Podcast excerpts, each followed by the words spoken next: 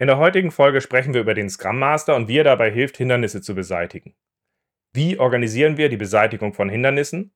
Warum greift es zu kurz, einfach nur auf die Hindernisbeseitigung zu schauen? Und worauf kommt es wirklich an, dass wir Hindernisse als Chance nutzen, unser Team und die ganze Organisation zu verbessern?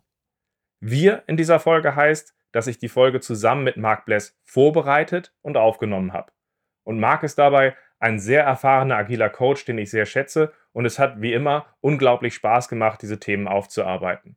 So gesehen haben wir in dieser Folge nicht nur darüber gesprochen, wie wir auf diese Hindernisbeseitigung drauf gucken, sondern auch ein bisschen darüber gesprochen, wie wir im Pair-Writing diesen Artikel zu dieser Folge geschrieben haben. Viel Spaß beim Zuhören.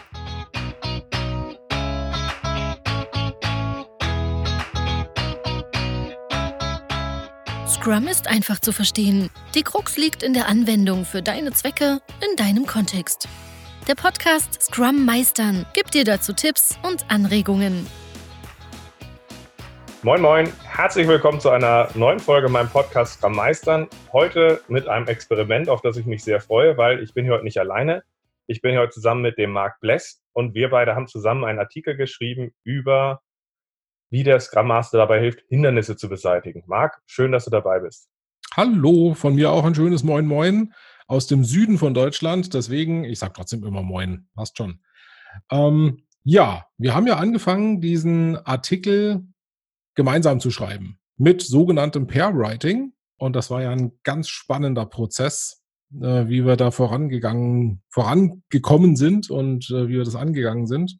Mhm. Ähm, ja, ich, soll ich kurz ein bisschen berichten? Du kannst gerne berichten, ich kann gerne meinen Senf auch noch dazugeben. Leg mal los. Also ich fand es total spannend, welche Dynamik das angenommen hat und wie dieses Pairing im Schreiben ganz unterschiedlich verlaufen ist. Also angefangen von wirklich intensiven Gedankenaustausch, konzeptionell, was wollen wir denn überhaupt schreiben, ne? über Stichworte sammeln, erste grobe Struktur, und dann tatsächlich an einzelnen Sätzen, Worten, Absätzen gemeinsam rumzuwerkeln, parallel in Google Docs, bis hin zu Phasen, wo wir ganz unabhängig voneinander parallel geschrieben haben und der eine dem anderen höchstens so ein bisschen zugeguckt hat, was gerade in seinem Absatz passiert, ne, was da entsteht. Und ähm, ja, ich, ich fand es super spannend, welche Dynamik das angenommen hat und was da am Ende rauskam, wie wir Struktur und Inhalt gefunden haben und äh, am Ende das immer weiter verbessern konnten, was wir eigentlich mit diesem Artikel ausdrücken wollen. Ja, kann ich, kann ich nur bestätigen, weil für mich ist zum einen dieser Punkt, es ist ja klassisches Pair-Programming übertragen aus Schreiben, wirklich mit so den typischen Rollen von Driver und Navigator, wo man sich eng dabei unterstützt.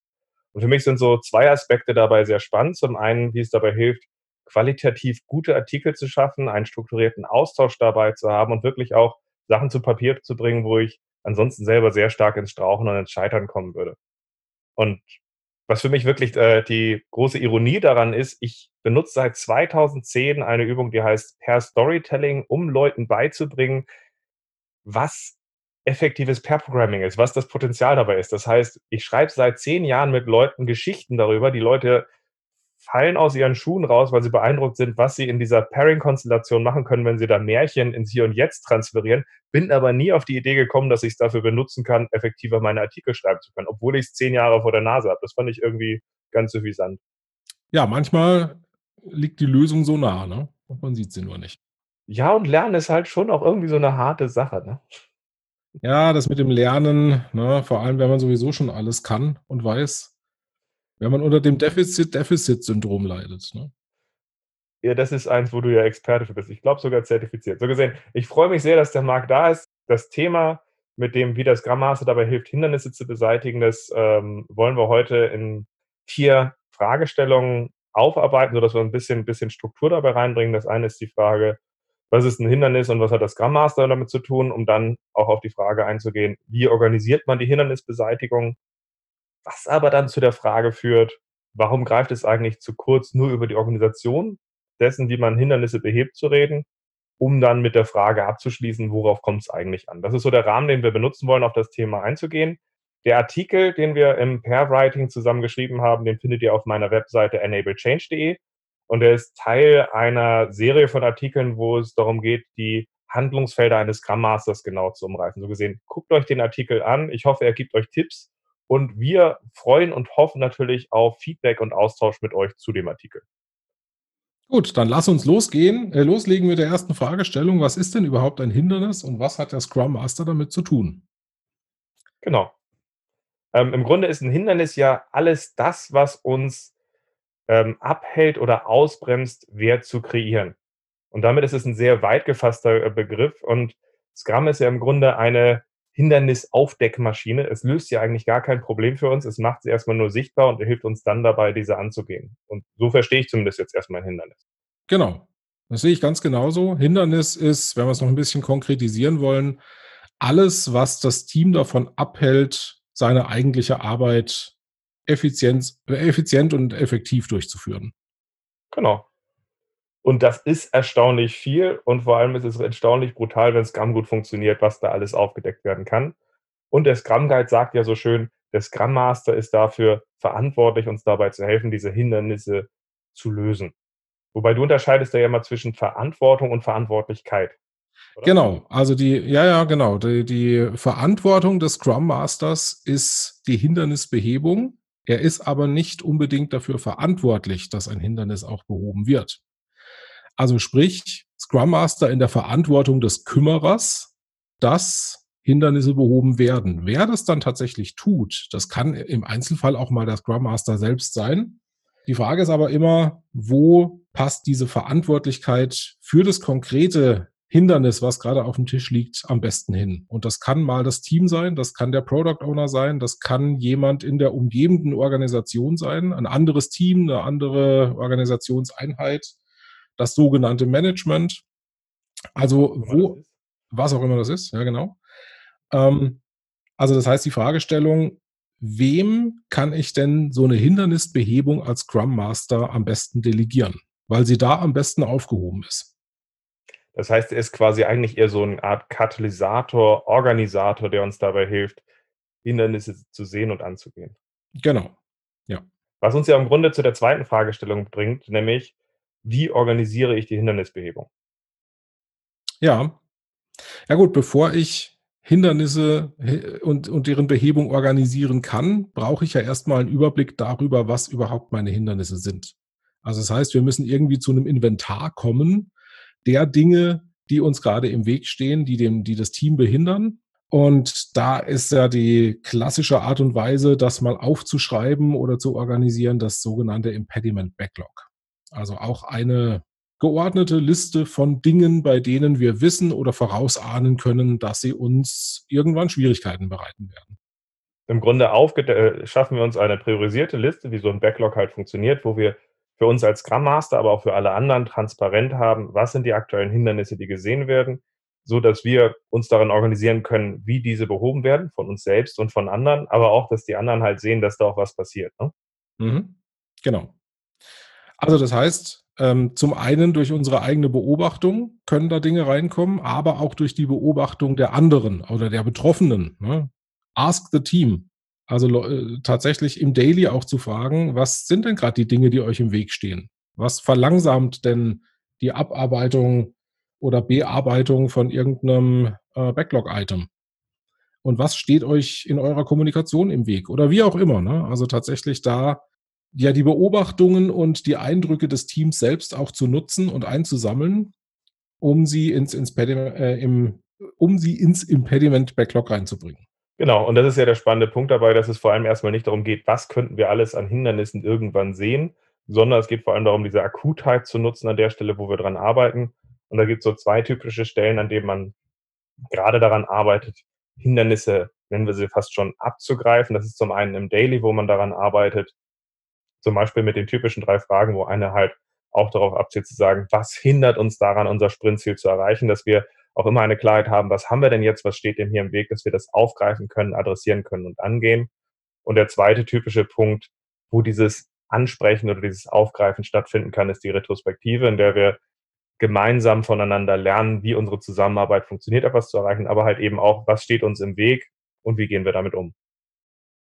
Ja, also die Retro da auch ganz explizit zu nutzen, um ja ein Impediment-Backlog aufzubauen. Also gar nicht mal nur das, das akute Problem zu lösen, sondern auch wirklich einen Eindruck davon zu kriegen, ähm, ja, wie, wie ist es denn in unserem Umfeld gerade bestellt mit den ganzen Steinen, die wir da erkennen können? Genau. Und zu diesen Techniken, die wir gerade angesprochen haben, haben wir ähm, in unserem Artikel auch nochmal etwas genauer aufgeschrieben, dass wir, was wir da als Tipps und Herangehensweisen sehen, um das Ganze besser anzugehen. Tatsächlich war uns aber relativ wichtig gewesen, dass wir jetzt bei der nächsten Frage auch darauf gucken, warum greift es denn eigentlich zu kurz, einfach nur über Hindernisbehebung zu reden? Warum ist die Ausdefinierung eines Impediment Backlogs alleine unzureichend, um wirklich gut diese Themen anzugehen? Weil unsere Erfahrung, ich glaube, ich spreche da für uns beide, ist, in den meisten Organisationen sind sie es ja nicht gewohnt, dass man Hindernisse transparent macht und sagt, übrigens, hier funktioniert gerade das, das und das nicht, oder? Genau, also da ist ja erstmal oftmals ein, ja, eine gewisse Hemmnis, diese Dinge auch anzusprechen und äh, transparent auf den Tisch zu legen, dass bei uns im Team vielleicht auch irgendwas nicht funktioniert. Ne? Dass unsere was, bei uns im Team funktioniert was nicht? Wir sind, wir sind dicke, wir sind so. Was ist denn jetzt hier los, hä? Ach so, ja, ja, stimmt, sorry. Ja, ja, nee, bei uns ist alles in Ordnung.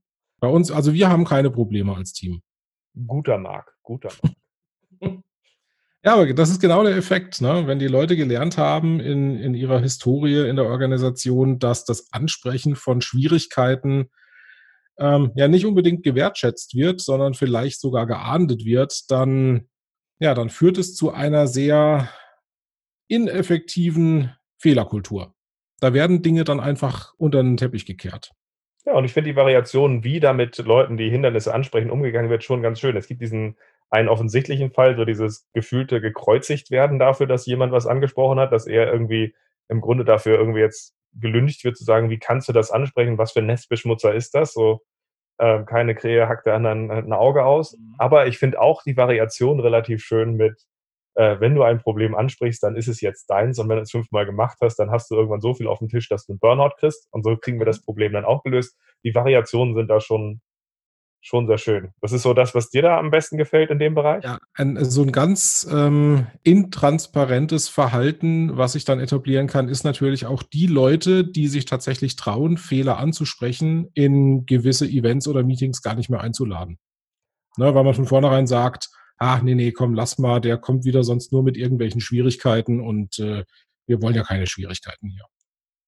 Wo du das gerade sagst, mir gefällt ansonsten immer auch noch ganz gerne dieser, dieser Modus, den ich in vielen Firmen sehe, das ist dieses, die Leute, die Probleme ansprechen, die sollen auch gefälligst in der Lage sein, dass sie eine Lösung benennen. Wenn du keine Lösung benennen kannst, dann halt den Mund. Ja, genau. Mhm. Wobei ich dann immer wieder relativ schön finde, weil wir haben einige Leute, die haben unglaublich gutes Talent, diese Probleme halt zu sehen und andere diese zu lösen. Wenn wir jetzt denen sagen, die Probleme gut sehen können, aber nicht lösen können, du darfst nur mit welchen kommen, äh, wenn du eine Lösung hast, ist halt auch ein schöner Punkt, um Ruhe in die Organisation zu kriegen.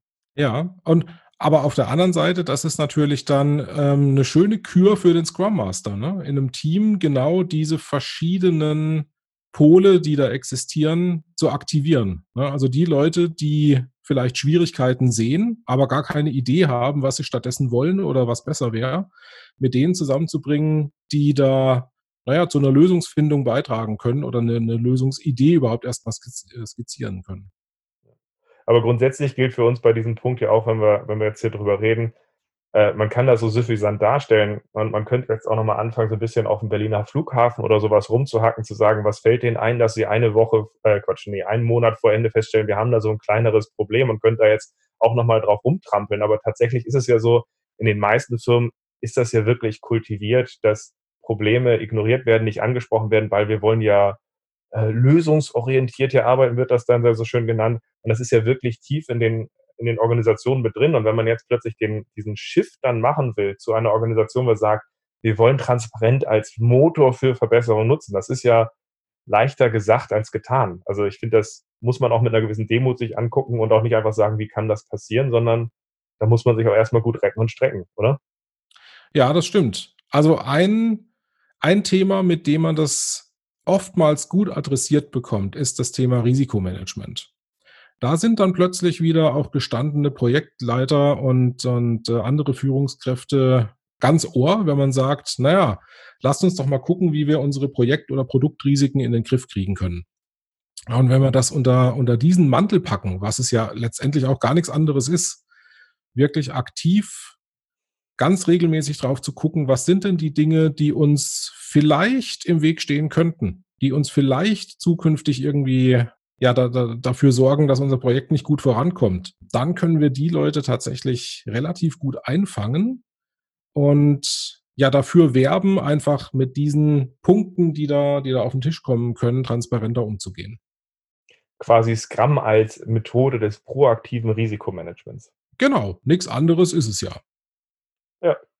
Das ist auch der Punkt, auf den ich äh, Scrum eigentlich für mich immer wieder reduziere in Organisationen, die sagen, wir können jetzt nicht gänzliche Flexibilität und Innovation schaffen, wo für mich im Zweifel Scrum sehr aktiv auf diesen Punkt erstmal reduziert werden kann, die Leut den Leuten es dabei unglaublich gut hilft, dieses dann zu adressieren und man erst dann später die anderen Themen angehen kann.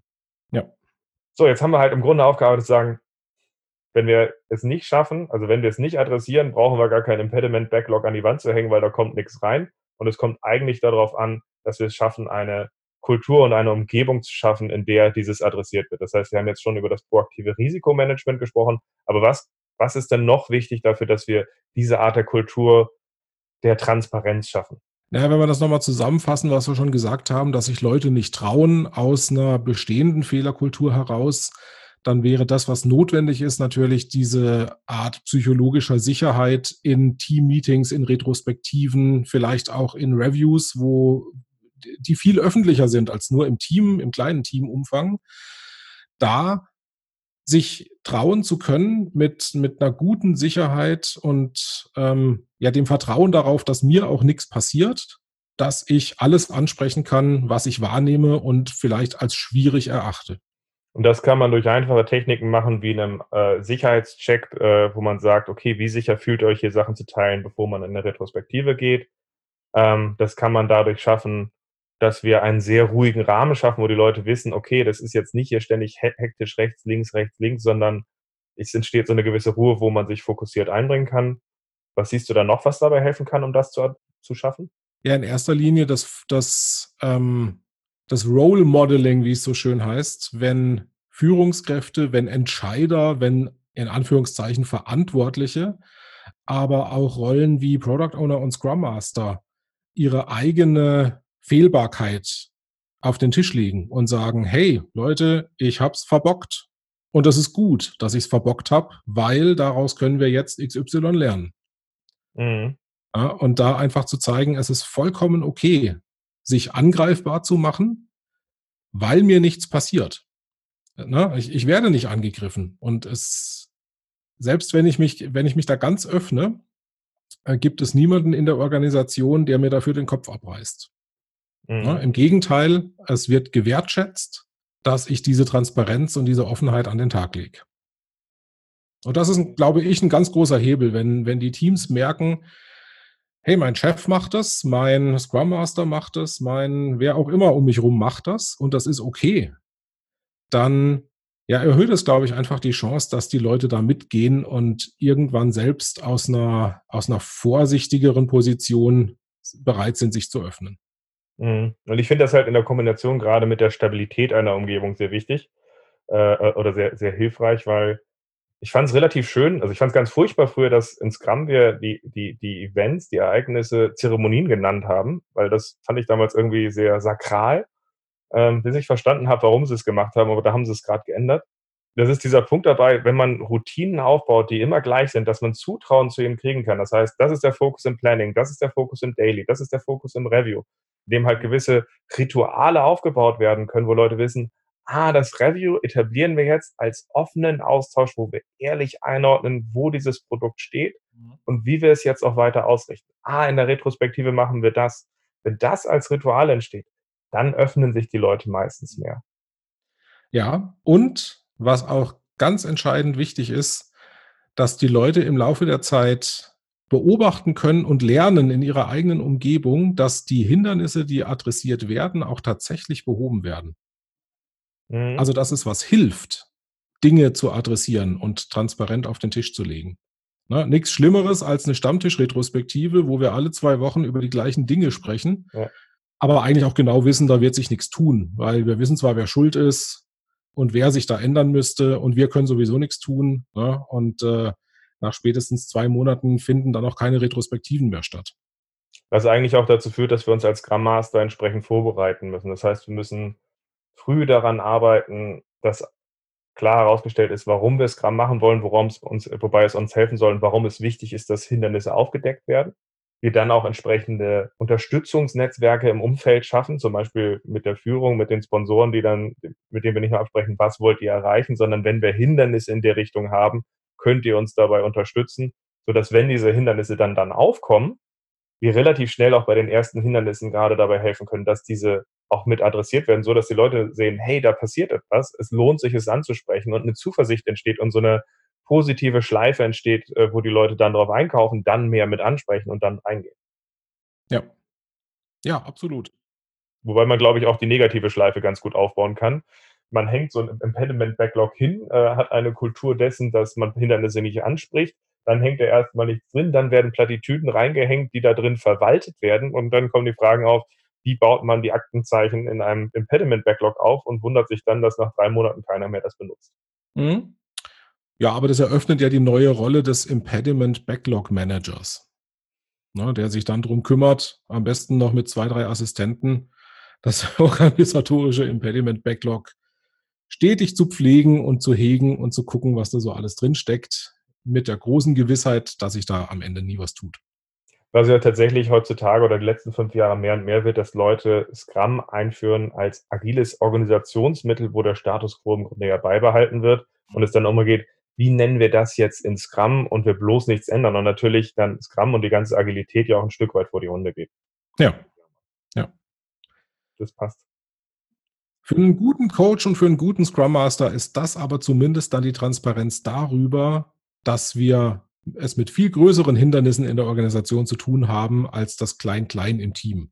Ja, wenn wir da merken, es geht nicht mehr voran, da wird es dann wirklich spannend, wie gehen wir denn mit diesen Themen um, wie schaffen wir es in der Organisation wirklich große Veränderungen ähm, überhaupt zu adressieren und anzuträgern.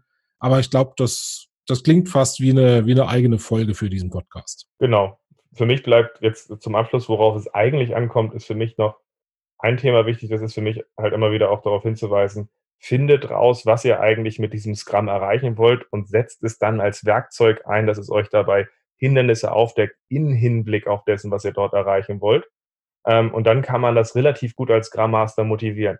Scrum erstmal einfach so anzufangen, nicht zu wissen, warum wir es machen und nicht gewohnt zu sein, dann Hindernisse anzufangen, ist für mich der typische Pfad dessen, zu so einem relativ leblosen Scrum zu kommen ja, da, da, da verkommt Scrum zu einer von vielen Veränderungsinitiativen. Bei all mhm. denen wir auch nie wussten, warum wir sie eigentlich tun sollen. Ne? Genau. Also da, da braucht es natürlich auch ganz viel Transparenz ähm, von der Stelle, die sich mal überlegt hat, wir machen jetzt mal Scrum. Genau.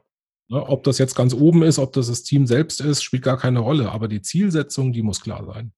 Genau. Also die Themen, die wir jetzt hier im Podcast angesprochen haben, haben wir versucht, ausführlich in ähm, einem Artikel aufzuarbeiten. Und in dem Artikel haben wir das versucht halt zu adressieren, sowohl zu dem Punkt, wie organisiere ich die Behebung von Hindernissen, als auch aber auf diese Punkte einzugehen, was muss vorher passieren und was sind konkrete Tipps, die wir dabei angehen können, um dort halt auch wirklich den Boden zu bereiten, dass es funktionieren kann, weil wenn der nicht da ist, funktioniert es halt nicht. Du fandst aber es auch nochmal spannend, nochmal ergänzend auf so Themen hinzuweisen wie den Responsibility Process oder S3. Wie findest du das in dem Zusammenhang?